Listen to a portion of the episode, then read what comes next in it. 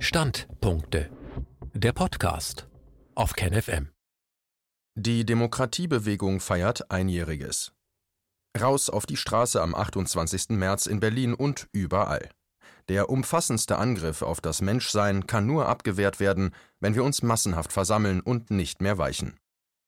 Ein Standpunkt von Anselm Lenz, Herausgeber der Wochenzeitung Demokratischer Widerstand. Am kommenden 28. März 2021 feiert die Demokratiebewegung ihr erstes Jahr. Dies am Palmsonntag um 14.30 Uhr auf dem Rosa-Luxemburg-Platz in Berlin. Schon um 12 Uhr am Nettelbeck-Platz beim Berliner S-Bahnhof Wedding startet der Treck der Initiativen unter anderem mit Captain Future, Betty Ndiaye und der Freedom Parade, der Demokratischen Gewerkschaft, Berlin steht auf, dem Corona-Untersuchungsausschuss, Querdenkern, Freidenkern, Nicht ohne uns, Anwälten für Aufklärung, Robert F. Kennedy, Uli Gellermann, Vertretern aller Glaubensgemeinschaften und sympathischen und offenherzigen Leute aus der gesellschaftlichen Mitte mit vielen Kindern. Die feierliche und würdige Kundgebung vor der Volksbühne am Rosa-Luxemburg-Platz geht dann in ein Tanzfest für Jung und Alt bis in die Abendstunden über. Es lebe die Freiheit. Denn die deutsche Demokratiebewegung hat bereits einige Erfolge errungen. Nach zwei Diktaturen auf deutschem Boden ist die Bevölkerung gegen totalitäre Übergriffe auch aus sich selbst heraus sensibilisiert. Zum ersten Mal in der Geschichte war Deutschland Vorreiterin der Demokratie, denn die deutsche Demokratiebewegung in ihrer ganzen unteilbaren und auf lange Sicht unbesiegbaren Dezentralität ist zum Vorbild des Widerstandes auch in anderen Ländern des Erdballs geworden mit den Millionen Demonstrationen von Berlin, den Hunderttausenden allein in Kassel am vergangenen Samstag, vor allem aber den Abertausenden kleinen und mittleren Demonstrationen im ganzen Land seit April 2020 in allen Regionen, jeder Kleinstadt und jedem Landkreis ist die deutsche Demokratiebewegung überall. Ein riesiges Netzwerk aus Anwaltskollegen, Ärztinnengruppen, Journalisten, Arbeitern, Gewerbetreibenden, Unternehmern, Bauern, Ingenieuren, Studenten, Rentnern, Informationstechnologen und Künstlern und Familien ist im ganzen Land aufgestanden.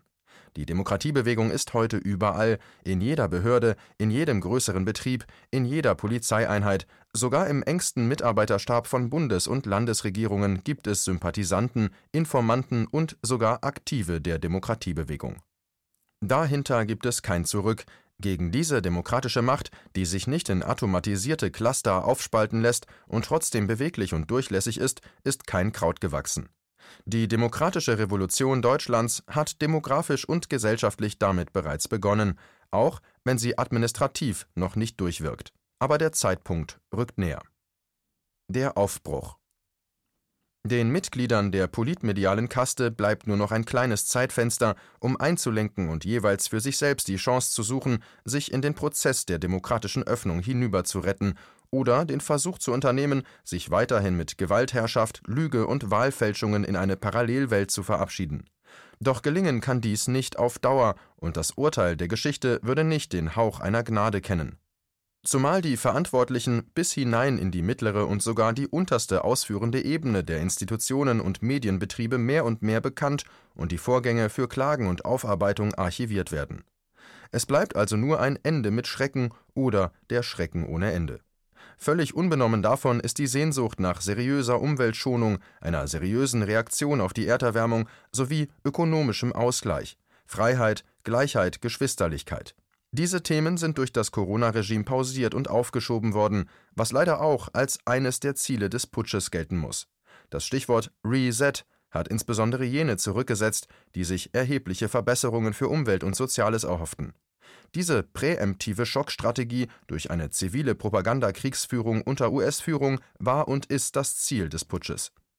Schließlich gold es sehr wahrscheinlich, ganz nebenbei eine Präsidentschaftswahl in den USA zu fälschen, für solcherlei braucht man dann schon mal Hilfe von Big Tech, Big Pharma und dem tiefen Staat.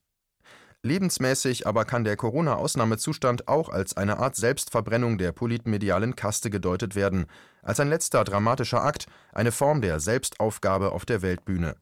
Jedenfalls in Gang gesetzt wurde eine demokratische und ökonomische Neuformierung. Die Demokratiebewegung in Deutschland hat derartig viele positive und jenseits des Geldes oder der militärischen Macht haltbare Strukturen aufgebaut, die auch ökonomische und soziale Sicherheit in sich bergen, dass die Initiative damit klar auf die Seite der echten Zivilgesellschaft gewechselt ist. Hier wird die Zukunft gemacht. Aus der Demokratiebewegung heraus ist der Keim des Aufbruchs in die neue Epoche bereits entstanden. Auch rohe Gewalt, Zensur und Geschichtsklitterung würden nicht aufhalten können, was täglich wächst, sondern nur zur weiteren Legendenbildung beitragen.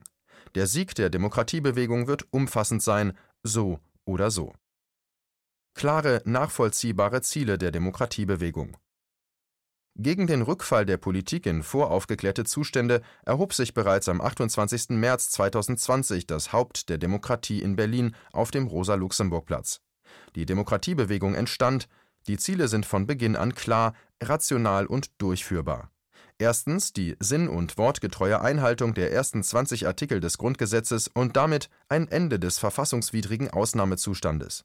Zweitens die vollständige Wahrung der Würde der Alten und der Kranken und damit ein Ende des Spiels mit Panik, kumulativem Totenkult, Isolation und Zwangsversuchen an Menschen mit Impfstoffen.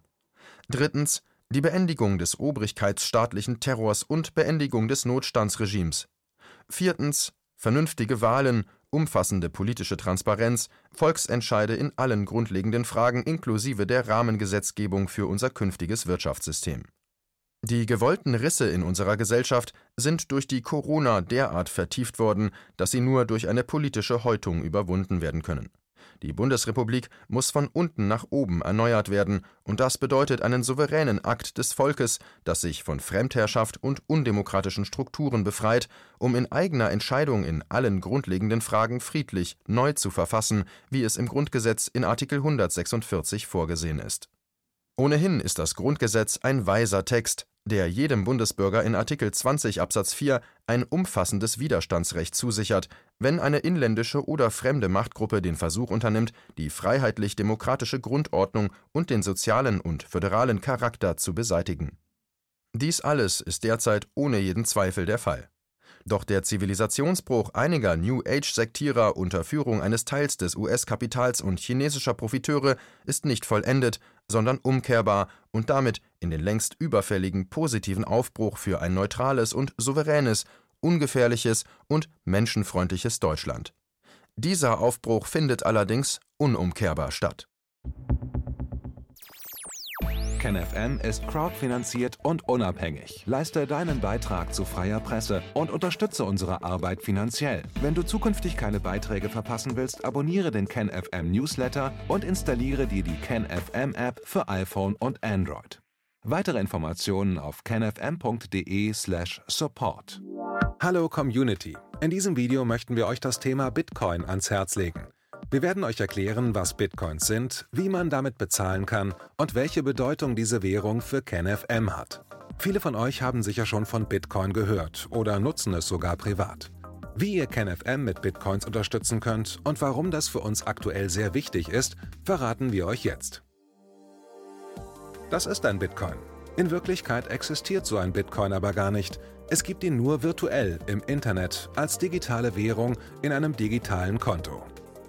Bitcoin ist eine sogenannte Kryptowährung, die bekannteste weltweit. Man kann damit via Computer oder Smartphone einkaufen, spenden oder sich gegenseitig Bitcoins zuschicken. Bitcoins kann man wie Währungen oder Edelmetalle zum aktuellen Wechselkurs kaufen, verkaufen oder von Freunden zugeschickt bekommen. Einzige Voraussetzung ein E-Wallet, zu Deutsch eine elektronische Geldbörse. Das ist ein Account oder Konto, über das man Bitcoins empfangen oder versenden kann. Wie ihr wisst, nutzen auch wir bei KenFM schon seit ein paar Jahren Bitcoin, damit wir im Notfall auch finanziell unabhängig bleiben können, zum Beispiel von Banken, die uns nicht mehr mögen. Da viele Banken mit unserer Berichterstattung nicht einverstanden sind und nicht im Zusammenhang mit KenFM genannt werden möchten, kam es in den letzten Monaten so weit, dass uns gar keine Bank mehr mag. Weshalb wir leider damit rechnen müssen, vom kompletten IBAN-Zahlungsverkehr ausgeschlossen zu werden.